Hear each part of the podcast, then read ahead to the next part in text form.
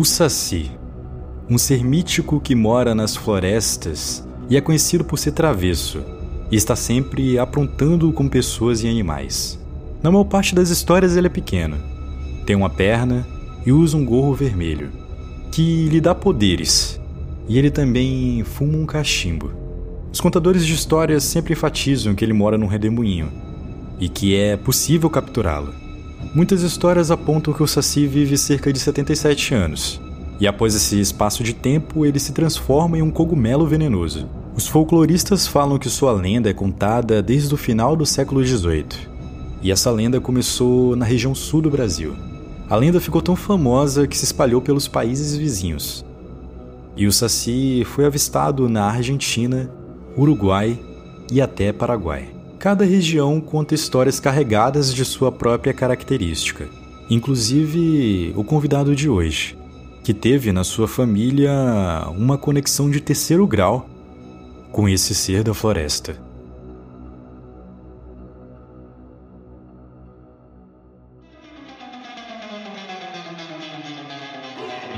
Olá, sejam todos muito bem-vindos ao Conversas Ocultas, um novo quadro daqui do Espaço Indecifrável, nosso querido podcast. E hoje nós teremos uma conversa muito interessante, hein? Vocês não perdem por esperar. Eu me chamo Karim Matos. E eu me chamo Sérgio Lucas.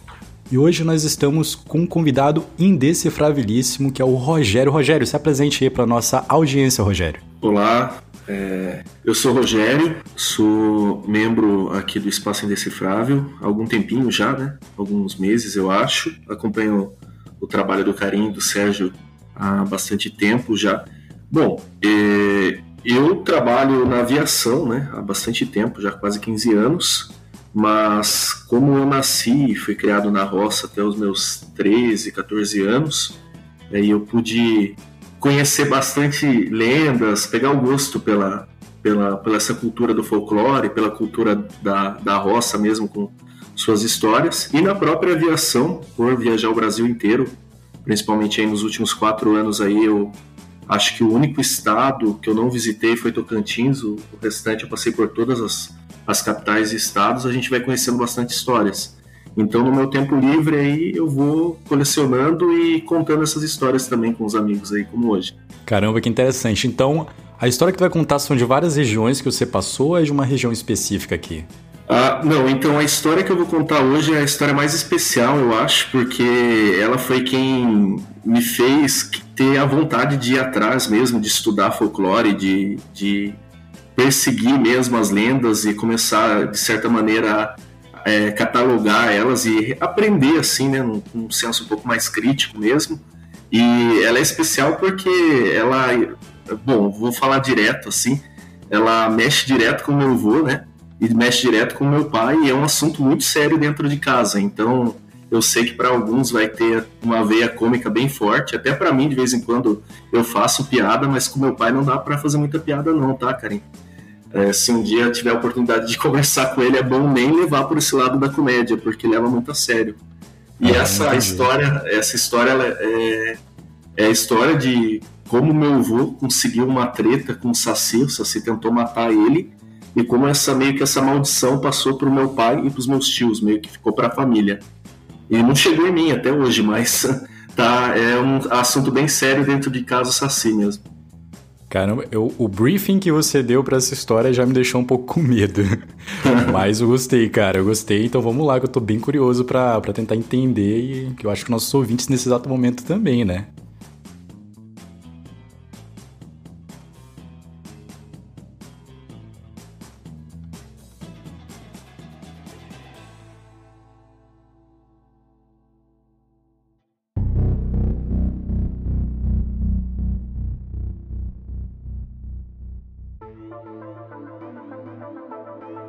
Contextualizando um pouquinho, né? O, eu não sei o certo onde meu avô nasceu, se eu não me engano, ele era da região de Santa Catarina, mas bem cedo ele se mudou para a região ali do Vale do Ribeira, que ele fica numa região do estado de São Paulo, que é a região do Petar, Parque Estadual Turístico do Alto do Ribeira, algo assim, que é uma área de preservação gigantesca, né? Acho que as pessoas, principalmente as pessoas de São Paulo, devem conhecer melhor ali tudo, né? Mas quem não conhece, fica aí a recomendação, porque é uma área assim muito especial, muito grande mesmo. Ah, se eu não me engano, tem o maior complexo de cavernas da, da América Latina ou das Américas, algo assim, e é um dos maiores complexos de caverna do mundo. Posso estar falando alguma besteira assim em tamanho, porque talvez seja até o maior do mundo, tá? Mas são mais de 300 cavernas catalogadas, coisa do tipo assim. Ah, são muitos quilômetros de mata, deve pegar pelo menos aí também umas 20 cidades. E meu pai nasceu ali mesmo, meu pai nasceu na, na cidadezinha ali do Vale do Ribeira, na beira de um rio ali, e era aquela coisa muito, muito, muito precária, humilde, década de 50. E meu avô, eu sei que se mudou para lá mais ou menos década de 40, tá? E meu avô, quando se mudou para lá, ele já se mudou, mudou, com o intuito de ser mateiro, né? viver ali da, de quem vive na mata ali, explorando a mata, trabalhando de caçar, caçar tanto para ele quanto para as pessoas que moravam próximo a ele, construía, fazia tudo. O que seria hoje, nos dias atuais, um marido de aluguel na cidade, meu avô era lá na mata, né? Mateiro, caçador, essas coisas assim. E, bom, aí isso década de 50, meu pai eu acho que já deveria ter seus 6, 7 anos. E como eu falei, o meu avô vivia da caça e vivia de fazer serviço no mato para os outros. Também caçando, também é, fazendo o que tinha que fazer, guiando as pessoas ali, buscando as coisas tal. Também localizando pessoas que ficavam perdidas, né? Naquela época já tinha pessoas que exploravam e trilhavam por lá, né? E meu avô era o cara que guiava. Então, isso faz muito sentido porque numa dessas que meu avô saiu para caçar, meu avô quem se perdeu na floresta e ninguém entendeu nada, né? Então, que era para ser uma caça rápida, sair ali e já voltar em questão de horas, meu avô ficou aí desaparecido três dias na, na, na floresta lá. E aí, o, uns parentes dele, eu acredito que tenha sido os tios do meu pai, mais vizinho, algo do tipo, saíram procurar ele pelo fato de ele não voltar dentro do combinado, né? E aí, quando encontraram ele no, no meio da floresta lá, ele estava totalmente é, fora de si, maluco, né? Assim, sem raciocínio, sem sem falar coisa com coisa e também tava os trapos. Aí levaram ele para casa, meu pai conta como que o meu avô chegou na casa, né? Meu pai mesmo... Ah, foi, muito... foi o teu pai que foi, foi procurar teu avô, que ele sumiu no meio do mato. Foi... Meu, meu pai era muito pequeno, meu pai deveria ter seus 6, 7 anos, pelo que ele fala, ah, né? Ah, certo. E é, e é legal que essa história tem... Eu escutei do meu avô, eu escutei do, dos meus tios, e escutei e escuto até hoje do meu pai, né? Então, meio que, por mais que mude um pouquinho uma versão da outra, tudo, né? É claro que meu avô colocava muito drama na história, né? Parecia uhum. até que ele estava falando como se fosse um filme mesmo. O meu pai já conta de um ponto de vista muito assim, tipo, de um filho que, que ficou incomodado pelo que aconteceu, né? E os meus tios também falavam assim e tal. Tem uns, uns parentes próximos também que falavam que foi uma coisa muito esquisita, que assustou e chocou, né? E aí foi isso, meu pai fala que ele voltou muito alterado e não falava coisa com coisa e ele meio que ficou dependente assim das pessoas, sabe? Ficou, ficou fora de si mesmo, sabe? E aí ele ficou alguns meses, coisa de mais de três, quatro meses fora de si, sem ninguém entender o que aconteceu com ele, né? Até que aí eles foram tentando as alternativas, né? Procuraram médico, procuraram ah, pessoas ali que que, que eram curandeiros, benzedeiros, né? Isso a gente, relembrando, né, falando muitos anos atrás, então era uh, normal, até hoje ainda tem pessoas que procuram esse tipo de alternativa, mas naquela época era bem cotidiano mesmo, né?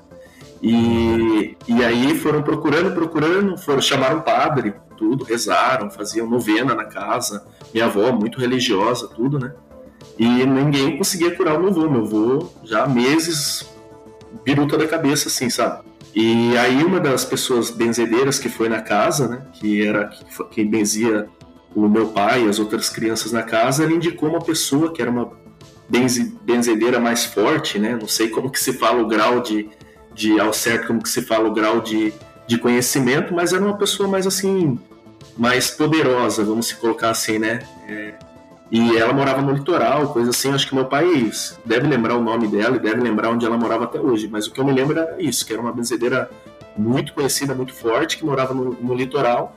E aí chamaram essa pessoa e essa pessoa foi até lá, o Vale do Ribeiro, onde meu pai morava. E essa pessoa foi quem trouxe meu avô de volta. Ela fez ah, o benzimento lá, rezou não sei quantos dias, praticamente ficou morando um tempo dentro da casa dos meus avós, com meu pai, com, com os irmãos do meu pai e, e a galera ali. E ela conseguiu trazer meu avô de volta. E quando ela começou a, a, orar pelo meu avô, assim como outras pessoas que já tinham passado por lá, inclusive o, o próprio padre, ela falou que tinha sido coisa de magia ou feitiçaria o que tinham feito com meu avô, né? E é, aí. É, ela, Mas ela é... era, ela era ligada a alguma religião assim africana, tipo candomblé? Provavelmente. É, provavelmente. Então assim. tent... a família estava tentando várias alternativas de várias religiões, né? Que você falou que tinha padre, tinha bezendeira. Sim, Estavam é. tentando, eu... de alguma forma, fazer com que ele voltasse, né? Seja de qual for a religião, seja qual for a, a entidade que pudesse ajudar. É, porque é, naturalmente ali a cultura de, de, da roça, principalmente a cultura mais antiga da roça, a, assim, grande parte é, é, católica, né? Minha avó é muito uhum. católica, né? Até, até quando ela faleceu, assim, ela ainda era muito católica, as pessoas que não mudavam o canal da Rede Vida ali da TV Aparecida, sabe? Só que ela não conseguiu ajuda no, no católico e naquela época lá é até engraçado de se falar, mas assim, os preconceitos e as discriminações eram muito menores, né? Então o próprio padre indicava benzedeira e coisa do tipo, mas é claro que também eles tentaram médico, né? Só que Nossa, todo mundo falou, é, todo mundo falou que não era normal, não era, era era coisa, o que eles falavam que era alguma coisa tinha mexido, tirado ele fora do prumo, né? E aí essa pessoa chegou e essa pessoa deu um jeito. E aí, conforme o meu avô foi voltando, meu avô foi contando a história. Que ele estava caçando, tal, estava seguindo o rastro de um animal lá, tal.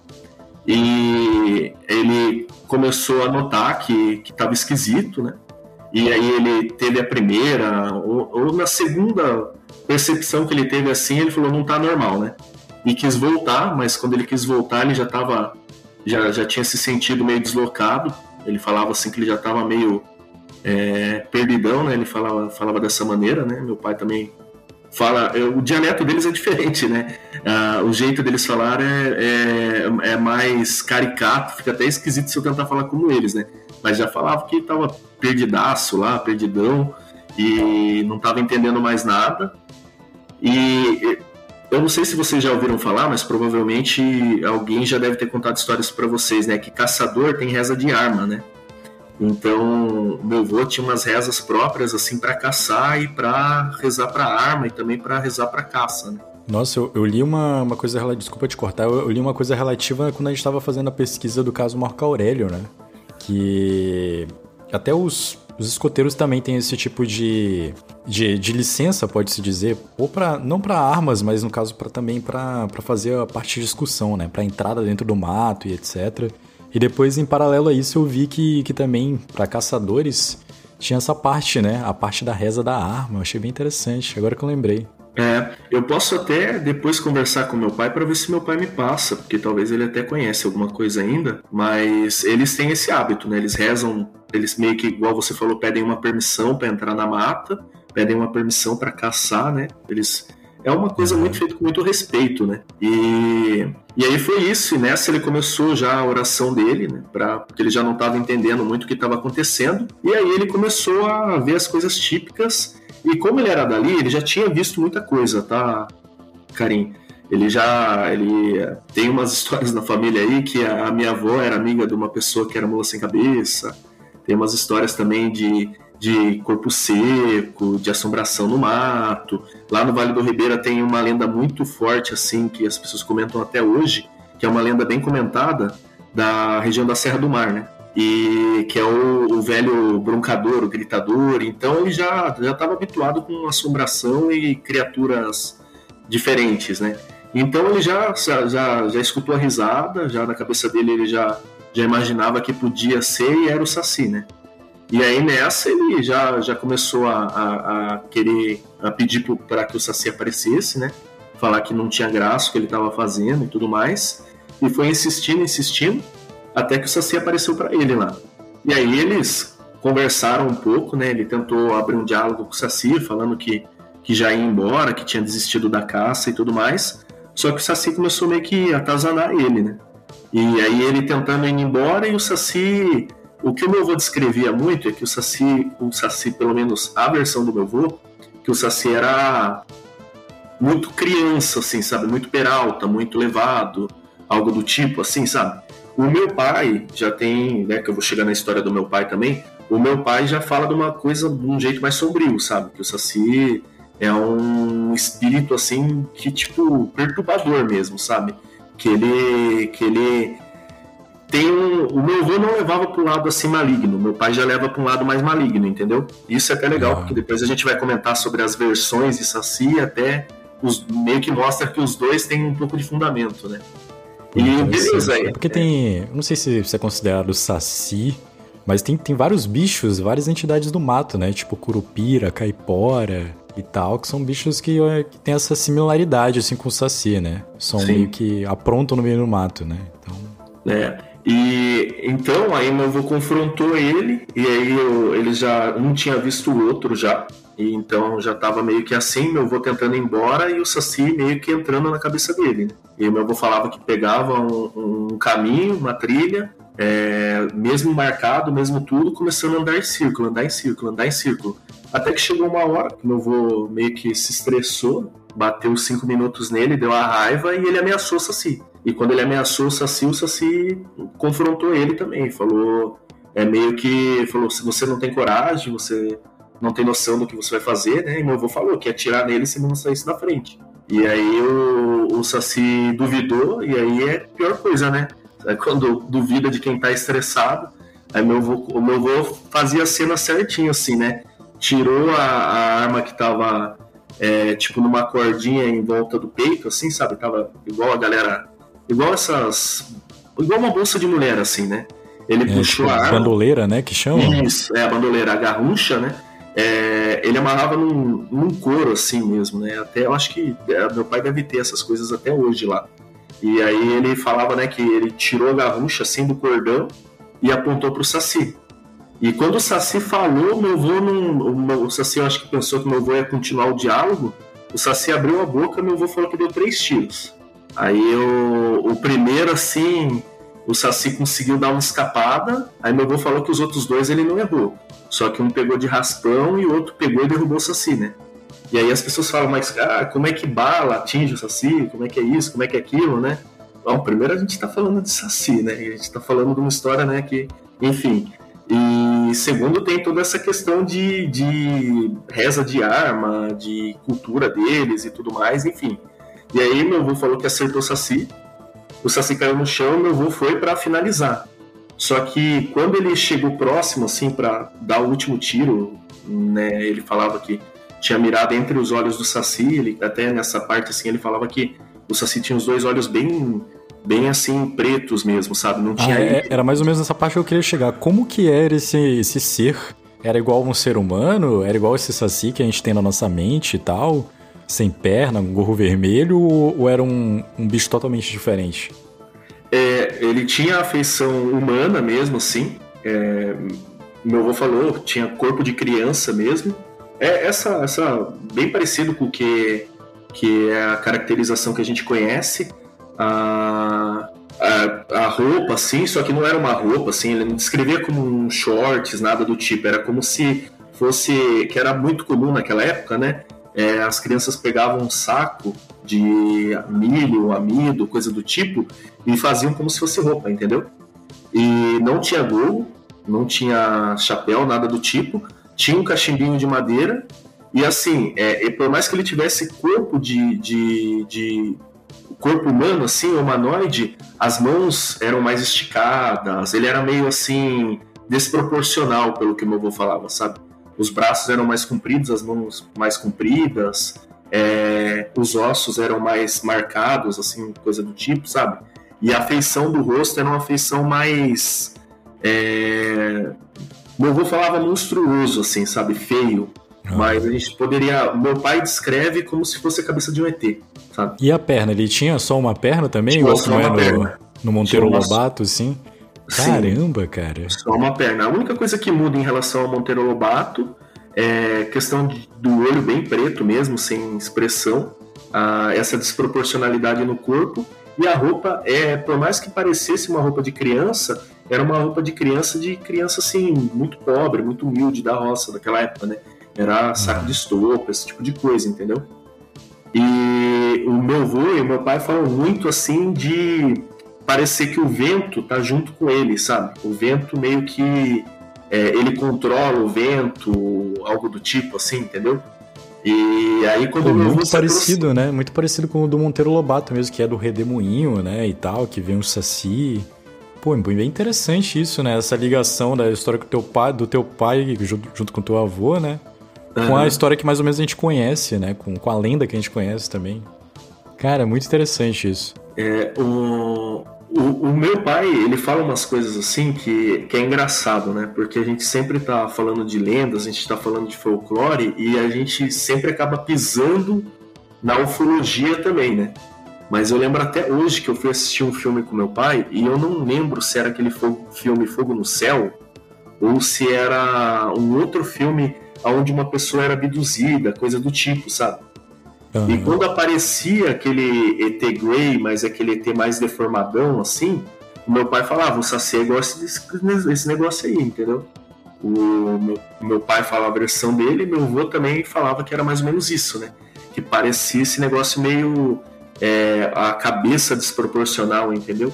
É, meio deformado, assim. E por mais que tivesse corpo humanoide, corpo de pessoa e tamanho estatura de criança, é, tem essas características assim é, mais distorcidas, né? Isso é interessante que dá para abrir até uma pauta assim para a gente pensar assim, será que essas lendas que a gente conhece não são seres extraterrestres que a gente interpreta como se fosse um uma lenda e são seres é. de outro planeta, né? São Pode ser, pode ser, né, cara? Sabe é. o que eu me lembrei agora? Foi da nossa conversa com o Bukemi. E ah. ele diz que viu um ser na floresta que, ah. que era meio estranho, assim, só que no caso dele era um ser que, que tinha uma espécie de luz diferente, né? Um ser de luz ali. Mas ele descreve um dos seres como de baixa estatura também, assim. Ele descreve lá dois seres, né? E um deles lembra essa, um pouco disso, assim, né? De ter a baixa estatura, a questão é, do, da forma do, do ser, assim. Aí eu fiquei pensando nisso também, né? E ele até mandou no, no nosso Instagram, e depois eu vou compartilhar também o link aqui com, com vocês que estão nos escutando. É... Porque como o Bukemi, ele é desenhista, né? Ele desenhou o que, que ele viu e é realmente muito parecido com o Grey, porém de baixa estatura, né? O Grey que a gente conhece é um pouco maiorzinho e tal. E Caramba, bem interessante isso. É engraçado, né? Porque no Petar, ali na, na região toda ali, é, assim como na Serra do Mar, em Paranapiacaba, enfim, que é, é toda essa parte uhum. do litoral sul, sudeste ali, é, também tem muita coisa que fala de é, OVNIs, criaturas, enfim. E o meu pai comenta, né? Que meu pai fala assim que pro meu pai, uh, é, ele tem uma. Ele, para ele, como ele morou lá e também viu muita coisa, ele falava que os discos voadores saíam das cavernas, né? Então ele acha que eles, eles podem até não ser daqui, mas eles estão há mais tempo que a gente aqui, entendeu? Então são ligações que ficam, né? E, mas eu tenho essa memória bem certinha do meu pai falando, ó, quando apareceu o ET no filme que a gente estava assistindo, ele falou, ó, Saci é muito parecido com esse negócio aí, Rogério. E, e aí foi uma coisa que ficou na minha cabeça, né? E como vocês falaram, outras pessoas comentam e fica uma coisa bem parecida, né? E... É, são diferentes tipos de interpretações, talvez, para o mesmo ser, né? Possa ser é. também. Fica a questão no ar aí, né? Sim, fica. E, bom, e aí voltando lá no meu voo, a hora que ele chegou para dar o final no Saci ali, o Saci, ele, como eu comentei, ele tem esse negócio do vento, que, que meu pai e meu avô comentavam, que é como se assim, não que o vento faz o que ele quer, mas a, é, meio que o vento ajuda ele, entendeu? Então, tipo, ou você pode até pensar que é a natureza, né? Mas é a força do vento. Então, nesse momento, o vento ficou mais forte e o Saci assoprou alguma coisa na, na, no rosto do meu avô, né? Deu aquele assoprado e foi pó e junto com essa ventania empurrou meu avô para longe. E quando meu avô caiu sentado no chão, meu avô escutou a voz do Saci dentro da cabeça dele, falando: aqui se faz, aqui se paga. Então, o que ele tinha feito com o Saci, ele ia se vingar do meu avô ou se vingar de alguém próximo do meu avô, né? E aí, meu avô desacordou ali, e quando meu avô acordou, já tinha passado vários meses e meu avô já estava na casa dele, né? Aí volta em tudo aquilo lá que, que eu tinha comentado, que acharam ele na floresta, totalmente maluco, totalmente isso e tal. E pelo que meu avô conta, sim, isso tudo aconteceu no primeiro dia, já que ele já tinha ido para a floresta. Então ele ficou mais dois dias perdido lá, até encontrarem ele, né? Até irem atrás dele. E aí, essa é a origem de toda a saga, né? De todas as histórias de Saci na família. E foi isso. E depois disso, o, o meu avô encontrou mais umas quatro, três vezes com o Saci, tanto lá quanto depois o meu avô se mudou com a família, né? Meu, meu avô e minha avó se animaram, tiveram só 20 filhos, né? E aí não deu mais para morar no, no sítio, né? A família ficou um pouco grande. É, ficou um pouquinho, né? E 20 que eu falo vivo. Ainda teve, Caramba. teve um casal de gêmeos que não chegou a nas, nasceu natimorto, né? E muita. O meu pai é o terceiro aí de 20. E aí eles foram morar em Itapeva, que fica próximo, é, mais ao sul do estado de São Paulo. A Itapeva que eu nasci é Itapeva Paulista, né? Tem outras duas, acho que uma na Bahia e uma em Minas. E aí meu pai foi para lá, né, com a família. E aí foi lá que eu nasci, né? E aí chegando lá, o meu avô continuou trabalhando com mato, continuou trabalhando em fazendas, esse tipo de coisa, assim como meu pai a vida inteira também, só trabalhou em fazenda. E aí, tanto enquanto ele ainda morava no Petar e quando ele mudou para Itapeva, ele ainda de vez em quando o Saci tentava pregar umas peças neles, assim, sabe?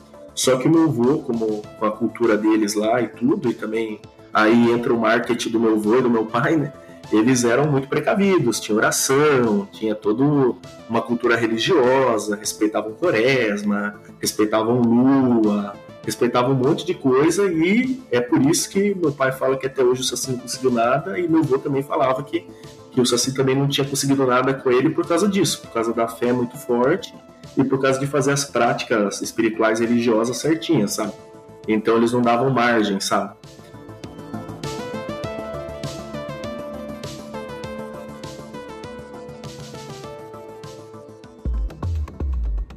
Meu avô contava que uma vez ele tinha ido pescar e o Saci é, apareceu lá e, e, também tentou entrar na cabeça deles, quase fez ele, o outro cara se afogar. E, bom, aí foi isso, né? E aí meu avô faleceu, acho que 2004 ou 2003, algo assim. Eu tinha. Acho que eu tava com. Ah, eu ainda tinha uns 10 anos, eu acho. Uns 10, 9 anos. Eu perdi agora a noção, tá? De fazer, fui tentar fazer a conta rápida, mas eu ia errar de qualquer forma. e antes do meu avô falecer, o meu pai nunca tinha acontecido nada com meu pai, com o Saci, né? Tinha acontecido outras coisas assim, mas o meu pai já andava meio ligeiro e tudo mais, e já tinha tido impressões, mas nada tinha acontecido assim que ele pudesse falar, era coisa do Saci. E aí meu avô faleceu, acho que passou alguns anos, meu pai tava, foi morar em uma das fazendas que ele trabalhou, onde ele estava de caseiro, ele era encar, tipo encarregado dessa fazenda mesmo, assim, cuidava do, das outras pessoas que trabalhavam lá, cuidava da rotina e tudo mais. E eu já não morava mais com meu pai nessa época, né? Eu já, já tinha ido embora. E ele tinha uma rotina, né, Karim? Ele, todo dia ele chegava no horário lá, ele tinha que subir, ele morava no, na entrada da fazenda, e ele tinha que pegar e subir até o, o, a região central dessa fazenda, né? E acender as luzes, porque lá eles criavam porcos, né? Era suinocultura. E eles também tinham maquinário, tinham armazém, tinha um monte de coisa. E essa fazenda é uma fazenda do Estado, né? Era, né? Foi vendida recentemente. Então funcionava lá um instituto de zootecnia, pesquisa, era coisa da Embrapa, Secretaria de Abastecimento Pecuária. Meu pai, é, ele encerrou a carreira sendo concursado, sabe? E aí ele hum, precisava seguir. Ele precisava seguir essa rotina de ir lá, ver se estava tudo bem. Aí ele olhava se nenhuma. Né, é, nenhum dos porcos lá, as porcas tinham dado cria. Eles olhavam se não tinha nenhum porco machucado, olhavam se não tinha nada normal, né? E acendia as luzes, fazia tudo isso. Então chegava um horário lá, 7, 8 horas da noite, ele precisava fazer isso. E aí chegou esse dia, um dia normal assim, e ele subiu chamou meu irmão para ir junto com ele. E o meu irmão saiu na frente, meu irmão era bem mais novo, né? Aí, no meio do caminho, o meu pai teve uma sensação muito ruim, sabe? Ele falou que deu um, um frio assim na espinha, né? É, ele sentiu um, um, aquele, sabe, aquela, aquela fisgada assim debaixo do, debaixo da costela, assim. E aquela uma, agonia, né? É, aquela agonia, assim, uma sensação bem ruim mesmo. E aí ele já falou, uhum. isso daí não é normal, né? E ele chamou o meu irmão para o meu irmão voltar, só que o meu irmão já estava um pouco à frente, né? Já já estava lá, já estava assim, sabe, bons metros para frente. E meu irmão não obedeceu, né? Continuou indo para frente. Ele gritou umas três vezes pro meu irmão voltar. E meu irmão normal não voltou, foi fazer as coisas, né? Fingiu que não escutou e foi lá. Criança, meu irmão era arteiro mesmo. E meu pai foi tentar, né? Meu pai falou: agora não posso deixar a criança sozinha, né? E foi, tentou, tentou ir atrás do meu irmão. Nessa, conforme ele foi andando, essa sensação foi aumentando. E a ventania que tava, que tinha dado tipo assim um vento mais forte e ficou um vento mais tranquilo, começou a aumentar. E aí toda essa questão de ventania, essa questão de ver meu pai passar mal, essa questão né, que eu já vou entrar em alguns outros pontos, o meu irmão também viu tudo, tá? Só só questão de ver o saci que meu irmão não viu, aí só meu pai viu. Aí chegou bem próximo de onde acaba essa estradinha que já sai no, no centro do, de onde ficavam os armazéns, os piquetes, tudo assim, o, ficava a, a parte com construção da fazenda. A hora que ele estava chegando bem próximo, assim, ele escutou um assobio muito forte. Né? E esse assobio entrou dentro da cabeça do meu pai. E como eu falei, meu irmão também escutou o assobio, só que o assobio não fez mal para o meu irmão, só para o meu pai. E aí meu pai, ele, com, quando ele escutou esse assobio na cabeça, ele ele já viu, tipo, meio que tudo ficar zonzo. Ele já quase caiu nessa hora, pelo que ele falou. E aí ele travou, sabe? Como se fosse uma paralisia do sono, ele não conseguia mais se mexer do jeito que ele estava ali. E aí Mas ele estava caído no chão ou ele estava em pé? Não, ele ainda não estava. Ele estava com a mão na cabeça e uh, meio arcado, assim, sabe? Curvado. Mas ele uhum. não tinha caído. Só que conforme o vento foi, foi aumentando, né? E, e, foi crescendo e a sensação foi piorando e o assobio ia ficando cada vez mais agudo, agudo, agudo entrando na cabeça dele, ele chegou a ajoelhar no chão mesmo, assim, não de cair, mas de ficar de joelho. E foi quando meu irmão viu que meu pai não estava não tava brincando, né? Meu irmão falou, ah, tá passando mal. Foi, voltou para ir lá. E assim, o meu pai, meu pai é uma, uma pessoa assim a ser estudada mesmo, porque 70 anos e nunca ficou internado a vida toda. Ele, por mais que ele tenha é, foi nascido e criado na roça, viveu o tempo tempo na roça, ele nunca teve problema assim, ele tem todos os dentes até hoje, ele é forte, caminha, tem a saúde assim de ferro, é um touro mesmo. Nunca teve problema com pressão, nunca teve problema com nada do tipo assim, coração, nada. Meu pai, até três anos atrás, ele fazia meia maratona, cara. Caramba, é um cara e forte. forte, forte. Meu pai, assim, agradeço a Deus. Meu pai é, tem uma saúde de ouro mesmo. E nesse dia aí teve toda essa sensação, né? E, uhum. e meu pai, depois de que quando aconteceu isso, meu pai foi pro médico e fez todos os exames e não deu nada. E, e aí, beleza. E o assobio foi aumentando, foi aumentando, até que meu pai, uma hora assim, ele conseguiu, recuperou um pouco do movimento e ele conseguiu né, a, olhar para os lados e procurar de onde estava vindo né, o, o assobio. E foi quando ele olhou, aí ele estava numa encruzilhada, né, para baixo ficava a casa dele, a entrada da fazenda, para cima ficava a, a, área onde ficavam os porcos, ficavam os armazéns, casa de ração, os equipamentos, maquinário, e aí você podia descer para um rio, que tem para um laguinho que tem lá é, já quase fora da propriedade, você também podia ir para o outro lado, para o lado esquerdo, que é para uma antiga estrada, que era antes de ter a rodovia da cidade, onde era a estrada principal, assim, ele estava literalmente numa encruzilhada. E aí ele olhou para o lado que é para o rio, né, para o laguinho, onde era mais mata mesmo, assim, e aí foi quando ele viu o, o Saci lá. E aí o, ele falou que viu de longe, assim, e o Saci foi vindo na direção dele. E nessa parte que a história dele e do meu irmão mudam, porque meu irmão não viu o Saci, e meu pai viu. E assim, o lugar onde meu irmão tava, meu irmão também teria condições de ver, entendeu? Por mais que tivesse mato, tivesse vegetação alta e tudo, é... o... só quem via era meu pai. E assim, uma coisa que meu pai e meu irmão comentaram é que os porcos que ficavam por ali, todos fugiram nessa hora, sabe? Então o meu irmão ficou muito então, assustado. Os animais também sentiram, menos o teu irmão. Sim. Só meu, o meu irmão escutou, subiu, viu a ventania e teve uma leve sensação ruim, mas assim, e ficou preocupado com meu pai. Agora, é, ver o Saci e, e o, o assobio e a ventania fazer esse mal foi só com meu pai, entendeu? E aí, quando meu pai viu que era o Saci, que estava vindo na direção dele, meu pai já relembrou da história do meu avô, relembrou de tudo. E ele começou a orar, orar, orar, orar, até recuperar a voz. É, fez a oração dele lá, fazia uma oração para São Jorge, fazia as orações dele lá. Até que, tipo assim, foi cessando, cessando. Ele falou que o, chegou um ponto que o Saci parou. E aí, meu pai conseguiu levantar e meu irmão se aproximou de volta. Aí quando meu irmão chegou próximo do meu pai e falou com meu pai o que que tá acontecendo, meu pai apontou pro Saci, meu pai olhou e já não tinha mais nada lá, entendeu? Caramba! Loucura, né? E aí meu irmão olhou, falou que não viu nada, e nessa hora os dois falam que o ventania parou. E que os barulhos de porco, barulho de passarinho, tudo, tudo voltou assim, normal, entendeu? Aquilo, aquilo tudo, aquela, aquele auê cessou. Nossa, cara, que loucura. Loucura, e o teu irmão, né? ele tinha quantos anos nessa época? Ele era 11, criança, né? 11, 11 anos. É, eu fui embora de casa, Karim, que eu fui embora de casa morar sozinho com 15. E isso foi um ano depois que eu tinha ido embora. Então eu tinha 13, meu irmão tinha 12. Meu irmão é 3 anos e meio mais novo que eu. Eu fui embora cedo. Eu fui embora cedo, né?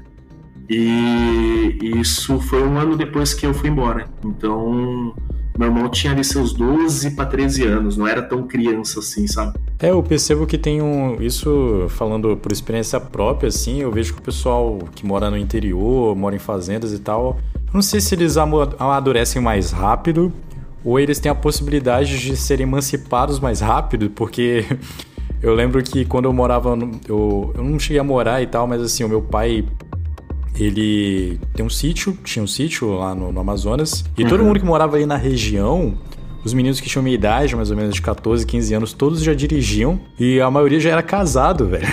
Com é. 15 anos de idade, entendeu? E eu assistindo Naruto, eu ficava tipo, mano do céu, o que que tá acontecendo? É tipo um outro lifestyle, assim, né? Da, sim, sim. Das pessoas em relação à cidade grande e tal. É. Interessante. É. É que se cair no, se cair assim, eu contar a minha história para vocês, a gente tem que fazer outro podcast, cara, porque a minha história rende uns dois livros, cara. Legal, Mas assim, eu, é, eu saí cedo de casa, era mais ou menos esse lifestyle, né? Eu tenho parentes que casaram muito cedo, eu tenho primas e primos. A minha irmã casou com 18 anos, não preciso nem ir longe. Uhum. é, mas, assim, também não era tão novo e tão assim, né? O que aconteceu no meu caso é que a minha mãe faleceu, né? Quando eu tinha 12 para 13. E aí a vida mudou, né, cara? Eu tinha uma, eu tinha uma perspectiva. Antes da minha mãe falecer, é, eu estudava, eu já trabalhava e eu ganhava para jogar, né? Eu jogava pro time de futsal, pro time de vôlei da cidade. E assim, é, o que pegava muito é que eu tinha uma vida mais parecida com a da minha mãe, um pé na cidade, um, um pé no, no sítio, né, na roça. Então, assim, durante a semana eu tinha as responsabilidades normais, assim, de ir para a escola, de estudar, de me dedicar. É, fazia ali trabalho de que hoje as pessoas chamam de eu não sei se todo lugar é assim, né? Mas tem aqueles guardinhas assim, sabe, de rua, que é tipo um office boy. E uhum. eu fazia esses trabalhos assim, né? Menor aprendiz, né? Depois foi ter esse nome. E eu ganhava para jogar, então eu treinava muito, cara. Todo dia eu treinava o futsal e o vôlei, né? E a minha perspectiva era essa, só que aí Era seu falcão. Só que aí a vida acabou te guiando para te guiando para outra coisa. É, não sei se, se ia virar, né? Mas eu, eu tinha duas perspectivas, cara. Campeonato de é, vôlei, eu cheguei, eu cheguei a jogar contra o, o Bruninho, que tá na seleção, joguei Caramba. É, futsal também. Cheguei a fazer teste pro Corinthians, cheguei a fazer coisa assim, sabe? e para os times da cidade. Mas assim, aí a vida mudou, né? E, e aí eu já tinha para mim que eu queria ir embora, sabe? Eu queria viver outra vida, eu queria fazer outras coisas, né? Entendi. E, e o que pegou muito para mim é que foi assim, quando a minha mãe faleceu, o, o meu pai, os meus irmãos, eles ficaram muito mal naquele momento e eu não vou falar que eu levei na boa, mas eu aceitei, sabe? Mais rápido. Entendi. E aí eu fui viver o luto um ano e meio, dois anos depois. E quando eu comecei a viver o luto, aí deu cinco minutos em mim, eu falei pro meu pai que ia embora, e meu pai deixou, né? Vai entender, né? Entendi. Aí foi é, isso. A morte muda muito, né? A percepção das pessoas, assim, em relação à vida, em relação às coisas e tal, entendeu? Uhum. Então é basicamente isso. Isso meio que fez você amadurecer mais rápido e os seus irmãos também, né? Sim, Ao ponto isso. que com 11 anos, teu irmão, ele era uma pessoa cética, pode-se dizer, e lúcida, e sabia que, que viu ou que não viu tal, tal bicho, né? É, aí Voltando que pro entra. saci ali. Você tocou num ponto muito interessante, como é que a, essa percepção de vida muda tudo. Além, né, de já, para não esquecer, tem tudo o que você falou. Quem mora na roça, ela tem uma obrigação, né, devido à cultura, de, por exemplo, com oito anos você já tem que saber cozinhar, já tem que saber cuidar da casa, já tem que ajudar sua mãe e seu pai a tratar das galinhas, a matar a galinha. Você já tem que saber fazer toda uma rotina ali de quem mora na roça, entendeu? Então eu, eu já, já sabia me virar com 10, 12 anos. E isso que você falou também de dirigir, eu também dirijo desde os meus 13 anos. Né? Meu pai já dava só. trator, carro na mão. E não tinha tempo ruim, né? Roça é outro mundo, né? Aham. E assim ia. E aí, quando teve toda essa situação, além da cultura de roça, já todo esse folclore que tem, todo esse misticismo que tem, a cultura mesmo assim, é, teve a situação da minha mãe, né, falecer e eu e os meus irmãos a gente ser muito novo, né. Aí o meu irmão é ateu até hoje, é um pouco ateu, às vezes é agnóstico, dá umas mudadas lá, mas ele não acredita em nada. Ele, de vez em quando, assim, ele para para refletir sobre a vida e fala uma coisa ou outra, mas meu irmão não bota fé, assim, sabe? Não vai em igreja, não faz nada.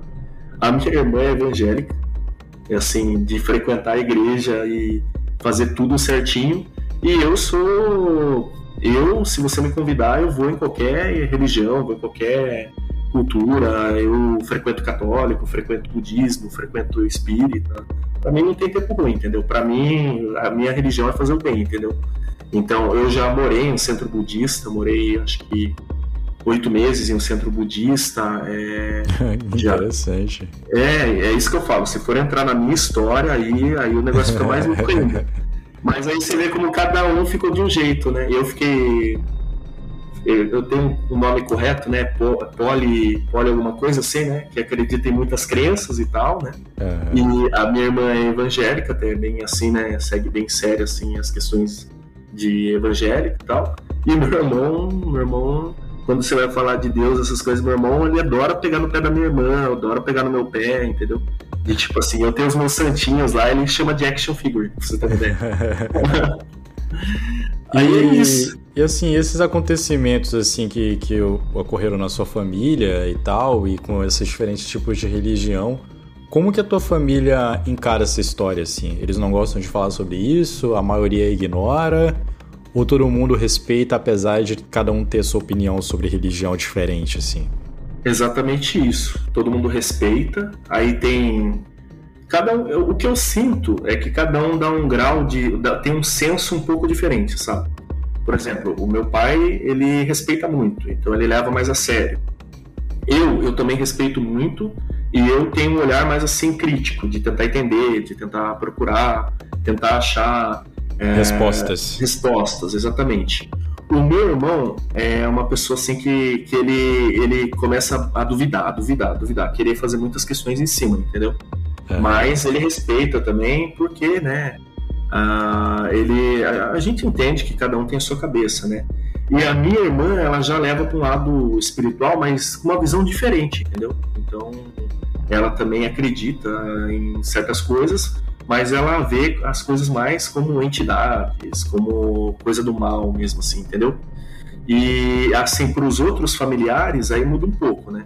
Aí eu tenho primos que levam mais pro meu jeito de ser, outros que levam pro jeito de ser mais da minha irmã, coisa do tipo assim.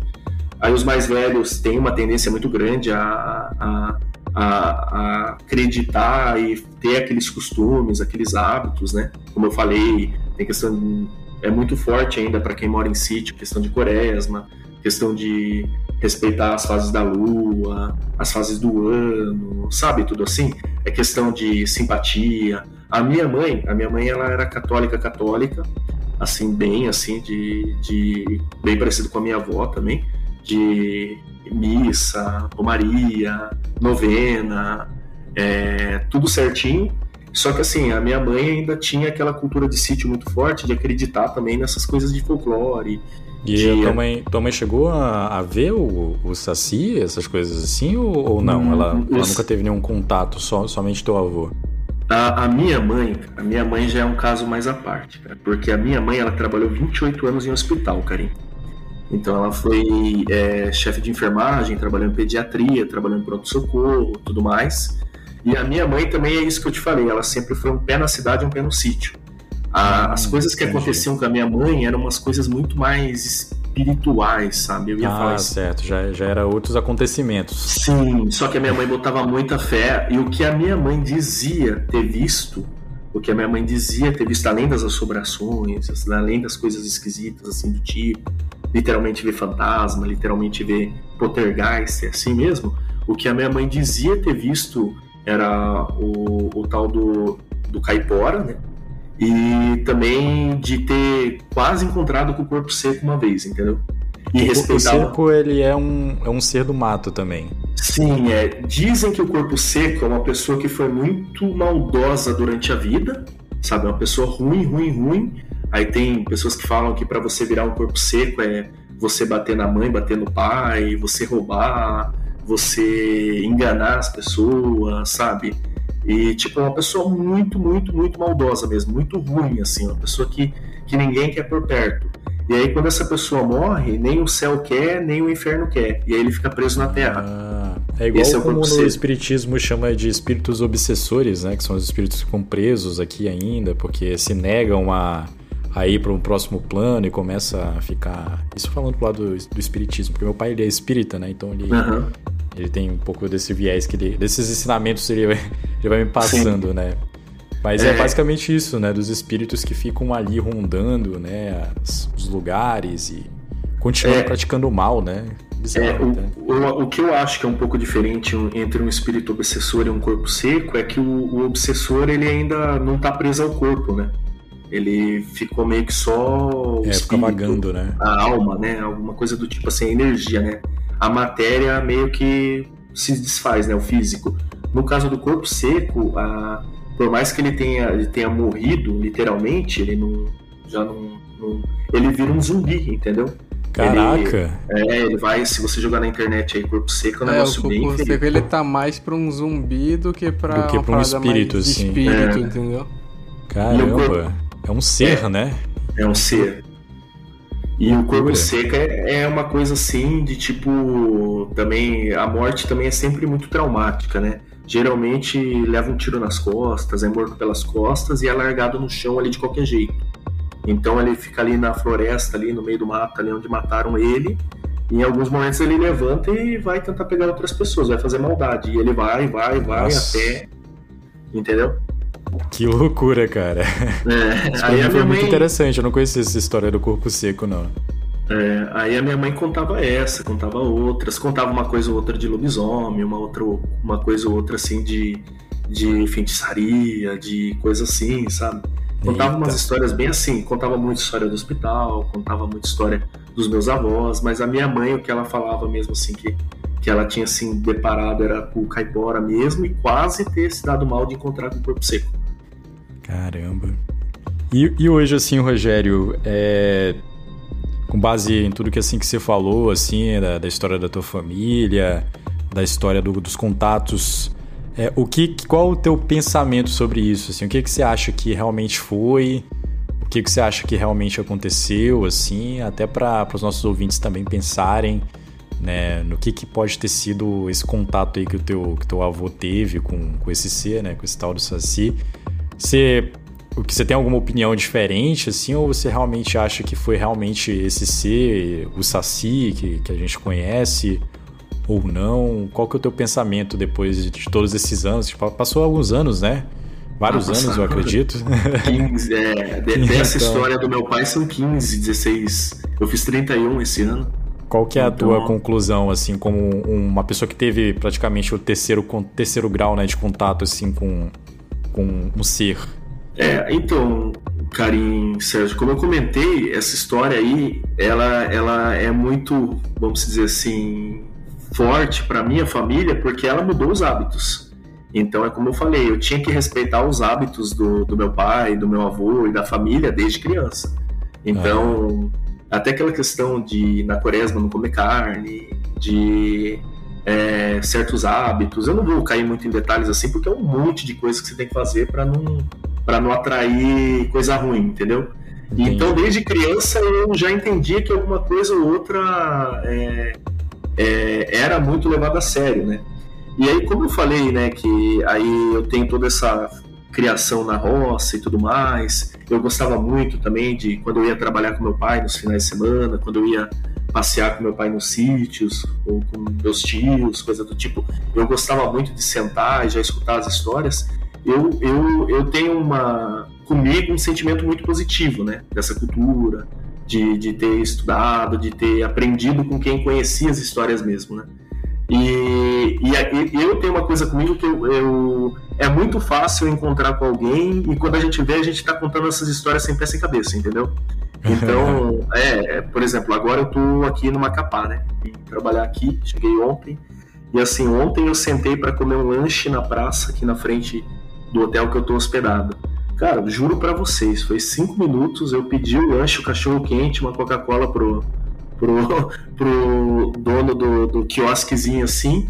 Aí ele já sentou do lado assim e já falou, já começou a falar. Ah, você viu o que aconteceu não sei aonde? Aí eu falei, não, aconteceu lá, disse que viram Diz que vira um bicho lá, né? Pra mim é assombração. Cara, eu não sei o que acontece, entendeu? Então, Você tipo, atrai essas histórias. Já atrai, já.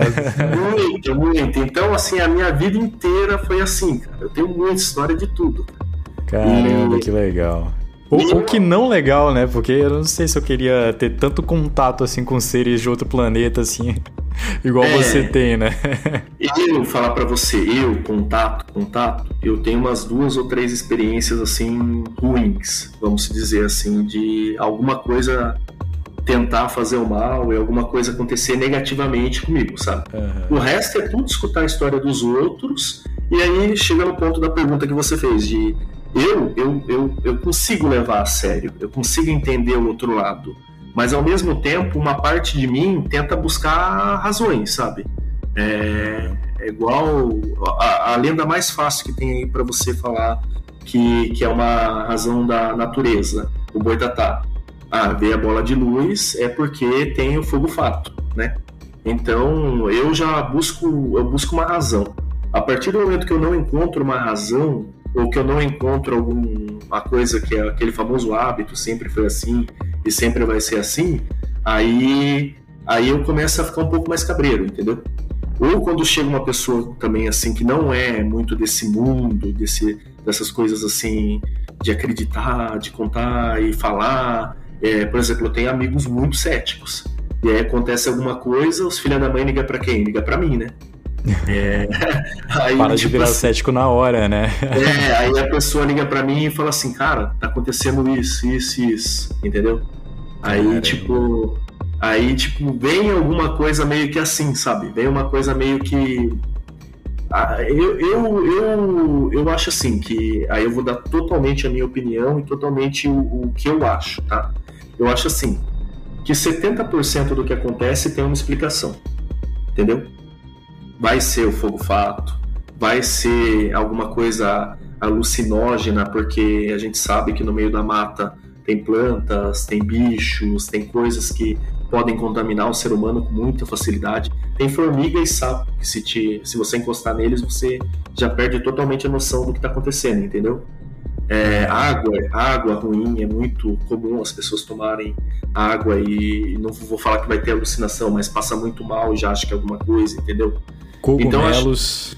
Então, cogumelos. É, cara, tem, tem. Tem muita coisa que faz você pirar no meio do mato, né?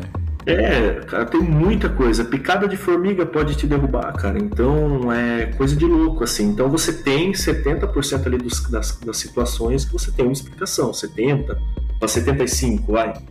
Aí esses outros 30 e 15, a gente já começa a entrar em algumas coisas muito mais assim vamos falar que 10% ali é cabeça das pessoas, porque eu tenho para mim que o pensamento tem poder, sabe? Eu não sei no que vocês acreditam, mas eu acho que assim, se você do mesmo jeito que se você tem um pensamento positivo, você atrai positividade, você tem uma a fé que alguma coisa vai acontecer de bom, aquela coisa acontece.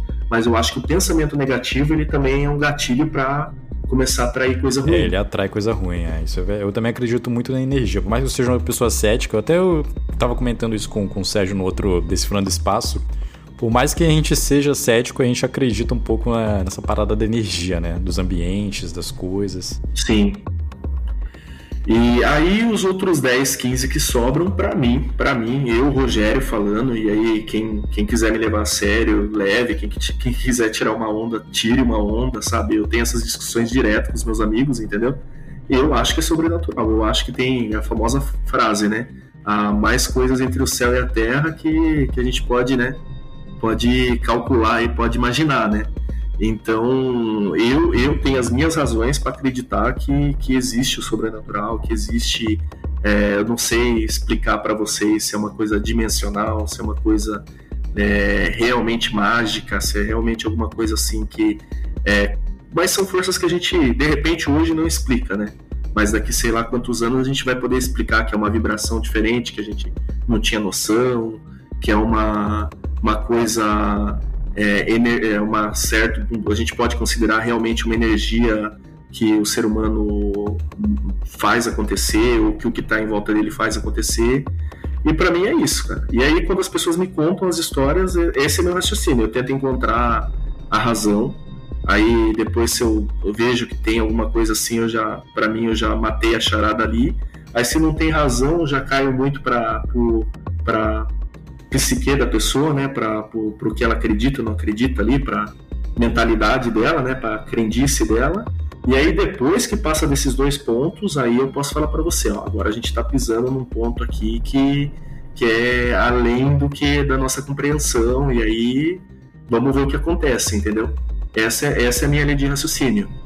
E, e eu, eu, eu fui colecionando essas histórias e assim, eu acho que por causa de, do meu avô ter tanto esse hábito, dos meus tios, do meu pai, meio que foi uma coisa que entrou no DNA, entendeu?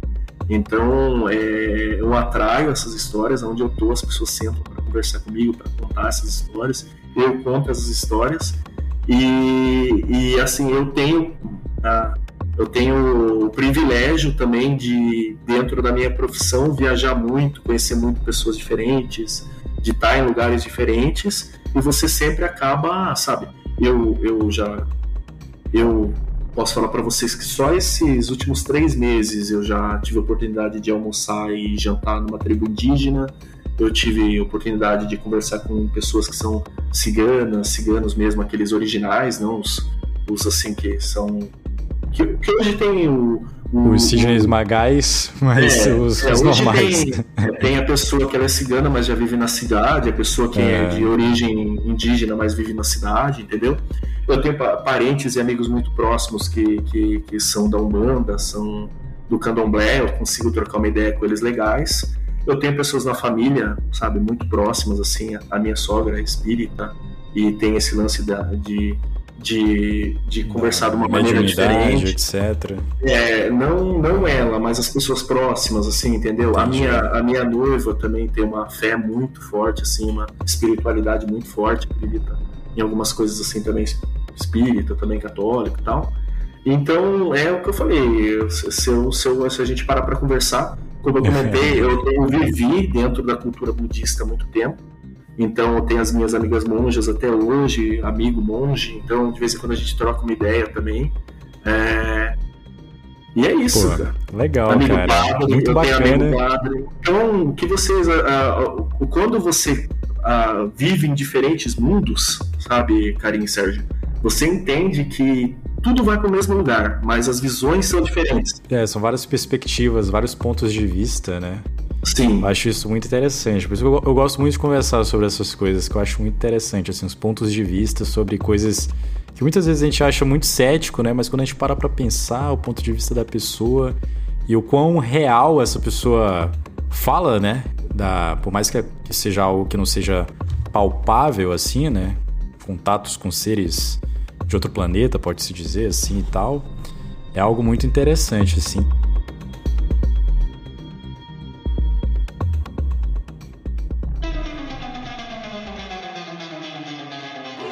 Então é isso, eu gostei bastante da nossa conversa, Rogério. Eu queria te agradecer. É, eu acho que foi, ficou muito legal. Acredito que os nossos ouvintes também irão gostar bastante. E é isso, cara. Eu queria te agradecer mais uma vez. Se você quiser aí fazer seu jabá, que eu sei que você tem um canal no YouTube, estou correto? Então Sim. Você já pode, já pode fazer a sua divulgação também. Aproveite esse espaço, que esse espaço também é seu. E é isso. É, poxa, Karim, eu que agradeço a oportunidade aí a você e ao Sérgio aí. A gente sempre vai se falando lá pelos grupos, né? A gente sempre também vai conversando ali pelo Instagram, vai mandando coisa pro outro, né? É, feliz mesmo de, de poder conversar com pessoas que tenham é, talvez não a mesma perspectiva, mas que tenham a mesma compreensão, né, que tenham a mesma, o mesmo respeito pelas histórias, né. E assim, para quem está se perguntando também, porque eu terminei, parei num ponto final a história do meu pai, mas eu, depois o meu pai teve outras experiências também, e tem um tio meu que também teve experiências, e até hoje dependendo do que acontece, ainda meu pai conta uma historinha ou outra. Então, é uma coisa que ainda acontece, tá? Por isso que a, a, essa história foi a mais assim, né? Que, que eu pude contar do meu pai, mas tem outras coisinhas assim bem. Que se a gente parar para conversar aqui, a gente vai um dia inteiro só conversando de saci, entendeu? legal, legal. É, e bom, é, como você comentou aí, eu tenho meu canal lá no YouTube, mas assim, é, é até meio que é, como que eu posso falar assim, eu não levo o meu canal tão a sério quanto eu, quanto eu poderia ou deveria, né? porque o meu canal, Karim, para vocês entenderem, é, hoje eu estou estudando muito audiovisual, cinema, TV, né? É, Porque em, em, paralelo com a minha carreira na aviação, né, que são aí quase 15 anos de aviação e tudo mais, eu quero um dia conseguir trabalhar com, com produção audiovisual, quero um dia poder pegar essas histórias todas que eu tenho, entre outras, entre eu, eu não tenho, as pessoas não contam só histórias fantasmas, sobrenaturais, é, ufológicas para mim. Eu tenho histórias assim, histórias interessantes assim de, de pessoas, coisas que aconteceram, sabe, coisa do tipo. Então, eu quero um dia tirar do papel, tirar dos meus cadernos algumas dessas histórias e, sei lá, fazer um, um curta, um longa, uma série. Eu acho que o, Legal. eu acho que o, com o mundo dos streamings hoje em dia e com o YouTube principalmente e outras plataformas tá acessível, né? Então e também para não porque se você vive muito aquele mundo, né? Uma coisa que eu aprendi também, porque há alguns anos atrás, antes de entrar na empresa que eu tô hoje, eu trabalhei quase nove anos em outra empresa, né? E chegou um ponto que eu tive o bendito do burnout. Então, é, você tem que ter o seu momento de lazer, você tem que ter o seu momento de fazer o que você gosta, não que você não goste. Eu amo aviação, eu amo o que eu faço, sabe? Eu, é, o querosene entrou no meu sangue, eu acho que nunca vai sair, entendeu? Só que você tem que amar outras coisas também, né? É igual frase, é, frase de quem é Faria Lima, né? Você tem que ter vários ovos na mesma cesta, entendeu? Então, eu, eu não sei se eu tô conseguindo explicar direito, né? Mas basicamente é isso. Aí eu voltei a estudar, né? Sem ter que estudar logística, sem ter que estudar é, estudar administração, gestão e tudo mais. Eu comecei de um ano e meio para cá a estudar audiovisual.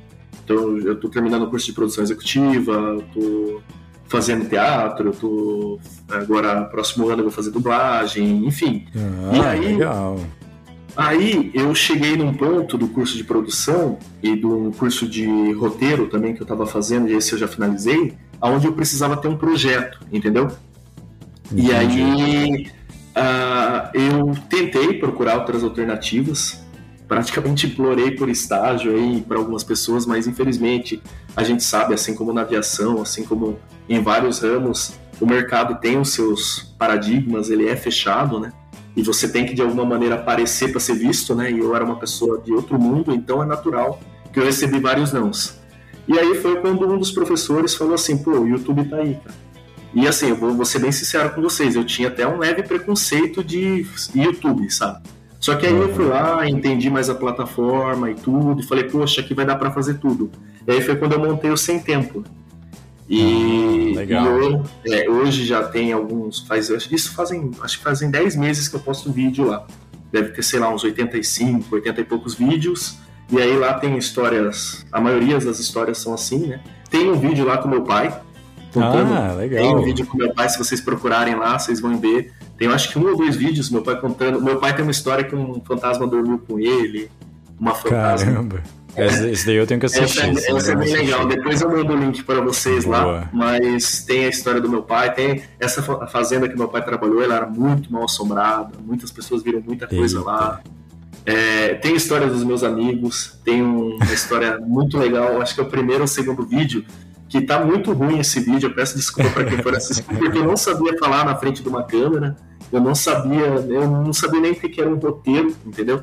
Mas eu gravei o vídeo e saiu alguma coisa, mas a história é muito legal porque o, o, o vô do meu amigo lutou com um lobisomem maçom ali na década de 70 em Campinas, entendeu?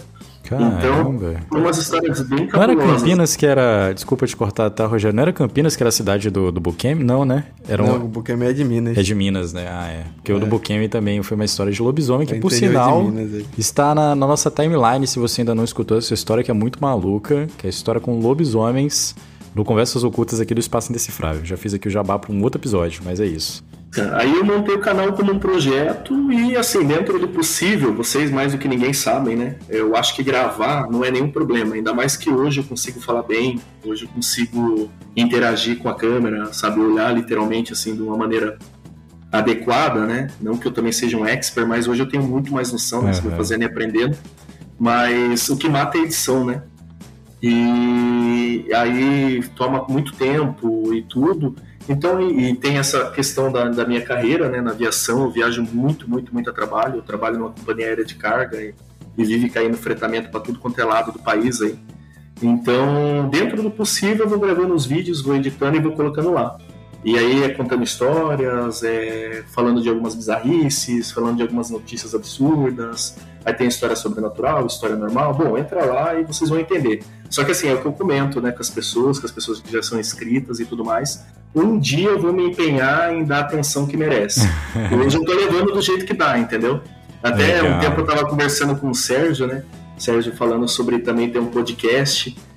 Cara, eu queria muito, mas tem que, tem que ter uma estrutura para conseguir levar, tem que ter um apoio, ou tem que ter um investimento, né? E eu acho que hoje, hoje eu estou investindo na parte acadêmica para daqui a um tempo poder chegar para vocês e falar, ó, agora eu acho que eu tenho condição de produzir, condição de, de, de investir aqui e saber que o meu trabalho vai ser qualificado num ponto que eu fique satisfeito, entendeu? Mas fica o convite, quem quiser me conhecer, quiser conhecer o Sem Tempo, vai lá. É youtube.com.br sem tempo já vai achar. Pô, perfeito. Então é isso. Gostaríamos de agradecer também aos nossos ouvintes que nos acompanharam aqui nesse nosso novo quadro aqui do Espaço Indecifrável.